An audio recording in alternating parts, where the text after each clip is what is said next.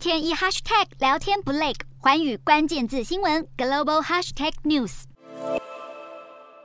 野火不断燃烧，浓烟遮蔽天空。开进优胜美地国家公园，袭人美景不复存在。大火不断吞噬房屋，消防员深入火场布水线灌救，灭火飞机洒下阻燃剂，试图扑灭火势。不过，在热浪与干燥天气的助长下，火场急速扩大。截至二十四号晚间，焚毁面积达到六千三百一十四公顷，比半个巴黎市的面积还要大。而目前园区外的居民已经撤离超过六千人。加州森林防火厅称，这场大火为橡树林火，是美国今年最大火灾之一，已经有两千五百多名人力投入救灾，出动两百八十一辆消防车、四十六辆运水车加入灌救。但即使当局出动大批人力、陆空机具投入救灾，火势毫无获控迹象。连资深消防人员都表示，火势发展模式前所未见。镜头转到欧洲，同样遭受野火肆虐的还有法国。不过好消息是，规模最大在内陆朗迪哈村周围的一场大火，火势已经获得控制。不过根据法国检方表示，西北部上周的两场森林大火都是由纵火。所引起，这几周下来，法国已经有三场森林大火是因为蓄意纵火。至于观光胜地希腊，也正在对抗四场主要野火，野火也导致大批观光客和居民被迫撤离。看着被烧毁的酒吧，老板相当无奈。正值观光旺季，这场无情大火让老板损失惨重。热浪从二十三号开始肆虐希腊，预计将持续十天。